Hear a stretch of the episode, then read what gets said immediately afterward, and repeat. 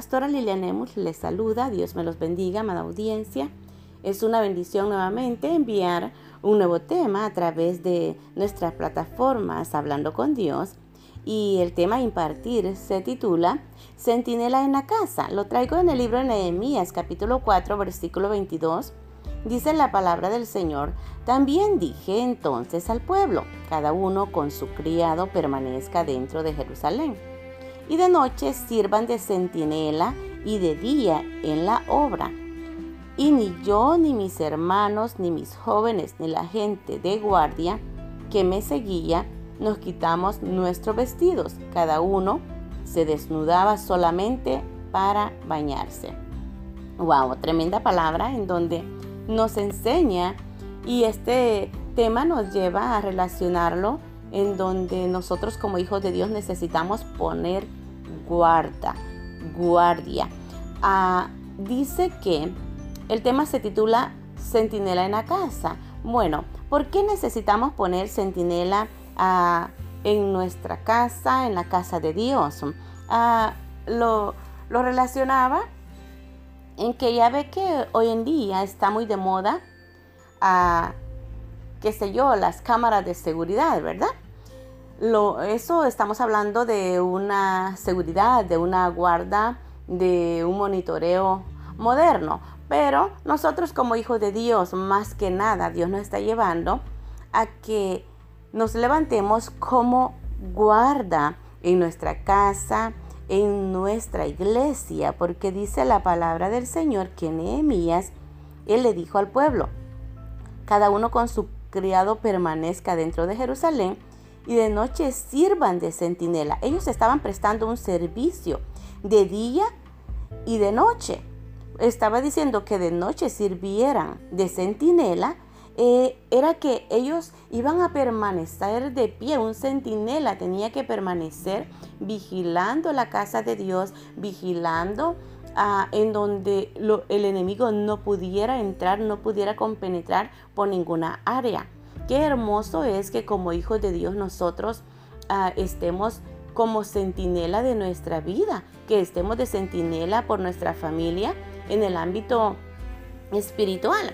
Ah, más que nada, Dios quiere también que seamos centinela ah, aún de nuestra, de nuestra santidad. Y sabe que el, ser centinela es cuidar, ser nuestro propio guarda, porque nuestro Señor Jesucristo es nuestra guarda, pero además de ello, Él también ah, nos lleva a que nosotros seamos guarda de nuestra misma vida, para que nosotros podamos permanecer siempre en constante vigilancia como hijos de Dios, como esos soldados puestos de centinela en la casa de Dios, en la puerta. Y ya ve de que a través de la palabra el Señor nos enseña que hay servidores que están en la casa de Dios y se paran en la puerta.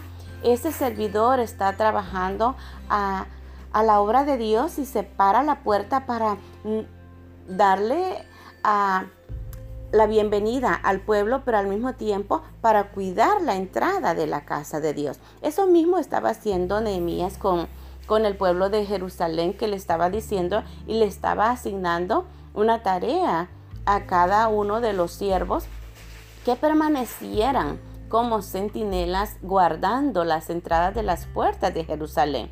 Y Dios nos está llamando a que nosotros tomemos y retomemos y asignemos el trabajo de guarda, de guerreros, que cuidemos la obra, en donde el enemigo no tenga ninguna entrada.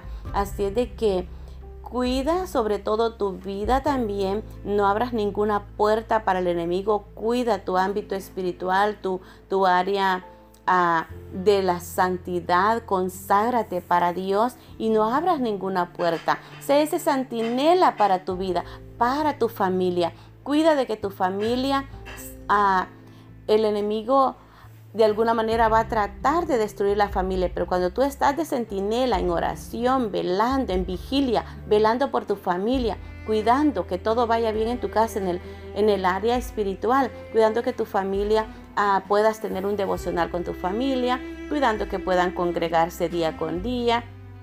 El Señor nos manda a que seamos ese centinela, que seamos celosos en nuestras casas, en nuestra vida espiritual y también en la casa de Dios. Así de que te invito a que cuides la casa de Dios, que te mantengas como guarda, como ese... Uh, un centinela era eso, era un soldado que se le asignaba una tarea a que él estuviera a cargo de cuidar la entrada de las puertas del templo de Jerusalén. Así de que cuida la entrada de la puerta de tu casa, cuida la entrada de, el monitoreo y el cuidado de tu casa, de tu familia.